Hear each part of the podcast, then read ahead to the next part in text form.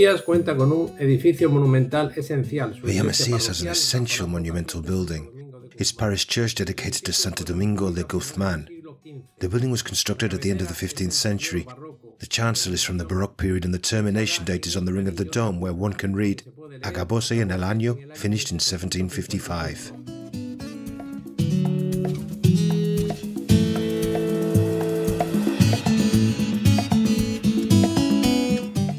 Tourism in Villa Mesías. Smart tourist signs in audio format. Santo Domingo Church.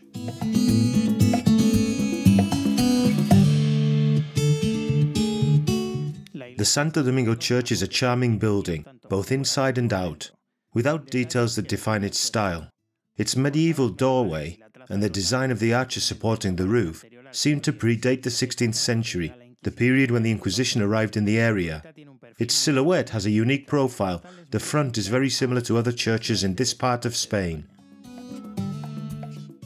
The tower, its arcades, the apsis dome, and its main facade provided with its hallmark on the exterior. Everything is worth looking at closely to appreciate the different stages of construction, the artistic details, and the way the various elements fit together.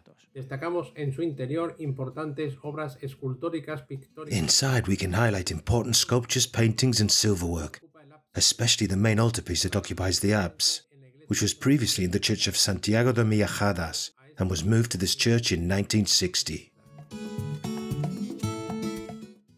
The bell arch and its different archivolts stand out.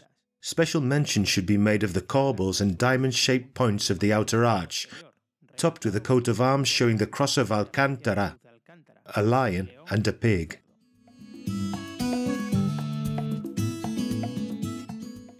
The north door is simple and blocked up. The one at the foot, which was once the main arch, has an ancient pointed arch with a sawtooth decoration, alfiz, and a cross crowning it all. Inside, its arches mark the main lines of the nave, topped off by a vault that houses the altar an attractive 17th century altarpiece. El templo cuenta con varios retablos barrocos. The church has several Baroque altarpieces. We especially highlight an arch cupboard carved in stone of great artistic workmanship and built with ashlar. It's square with a moulded frame, defined by inset pilasters decorated with rosettes. It's topped off by three curved pediments that house the high relief busts of the effigies of St. Peter and St. Paul. And in the centre, the image of the Pope. It's an excellent piece of work from the mid 16th century.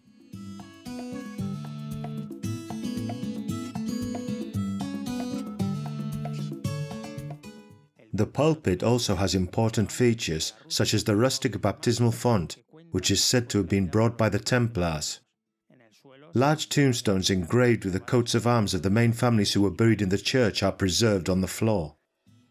Preside un Cristo crucificado, rodeado A ah, crucified Christ presides, surrounded by saints and virgins who soften the suffering the moment expresses. The sculpture is highly detailed and stirring.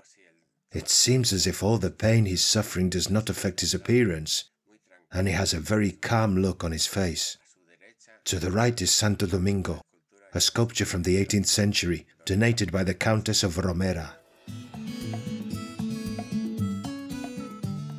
Santo Domingo de Guzmán es, es un santo mm, nacido en Bolonia que fundó. Santo Domingo de Guzman is.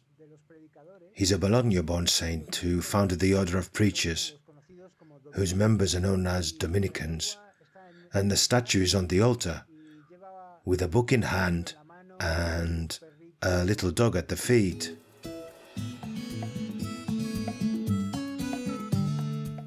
Let's not forget that this temple was burnt down twice, once by the French and once during the Civil War. Despite everything, the enclosure has stood the test of time and man, next to one of the busiest royal roads in Spain.